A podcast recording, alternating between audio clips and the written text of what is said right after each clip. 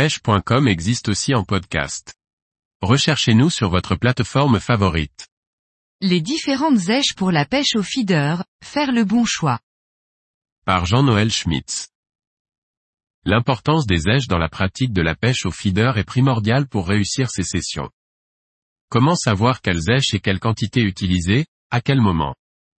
Parler d'èche semble aller de soi, mais lisez les forums, les réseaux sociaux, et même certains articles de la presse halieutique et vous verrez qu'elles en sont souvent fort peu abordées. Alors, secrètes ou censées connues voyons cela. Commençons en abordant brièvement leur terrain favori, l'amorce.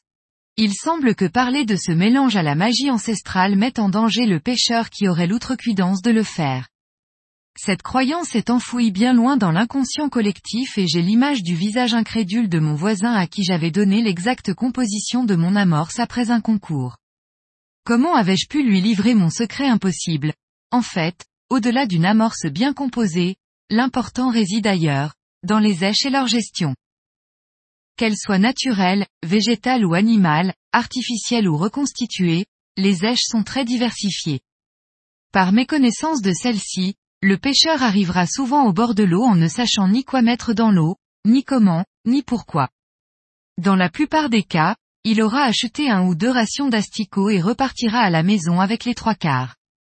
Autant dire que ce n'est pas la recette de la réussite. Alors que faire? Il m'est impossible de vous donner une règle fixe et universelle. Même l'asticot, capable de prendre du poisson partout et en toute saison, peut se révéler improductif. Par contre, je peux vous dire que la nature et la quantité des èches à utiliser peut s'évaluer assez facilement en analysant certains critères, tout en gardant bien en tête qu'un jour n'est pas l'autre. Le poisson recherché, est le premier paramètre à prendre en compte. Les carpes et les brèmes sont de vrais aspirateurs, les gardons aiment les graines et les larves qui gigotent, la tanche adore les terreaux et le maïs doux, etc. Globalement, on peut dire ceci, petits poissons, petites zèches, et gros poissons, grosses zèches. Le lieu de pêche, sa profondeur, son courant, la nature de son fond et la nourriture déjà présente. Le courant emporte facilement les zèches moins denses et les asticots vivants s'enfoncent dans la vase ou le gravier. La saison, l'eau froide diminue le métabolisme du poisson, ne lui servez donc pas le même plat qu'en été. L'instant, avant et après la reproduction, j'ai faim. Pourrait dire un poisson s'il n'était pas muet. De la même manière, un coup d'eau, une vague de chaleur ou de froid, etc., ont un impact sur l'appétit de nos partenaires de jeu. Les habitudes des pêcheurs et des promeneurs sur un lieu de pêche, un étang avec des canards et des oies pêchées au pain.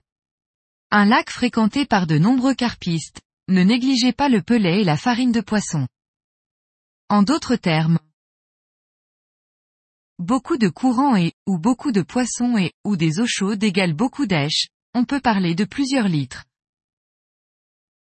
Pas de courant et, ou peu de poissons et, ou eau froide égale peu d'èches, parfois une poignée d'asticots pour 5 heures.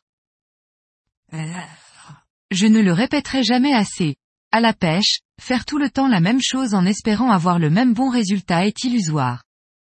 Une tactique fonctionne un jour et pas le suivant.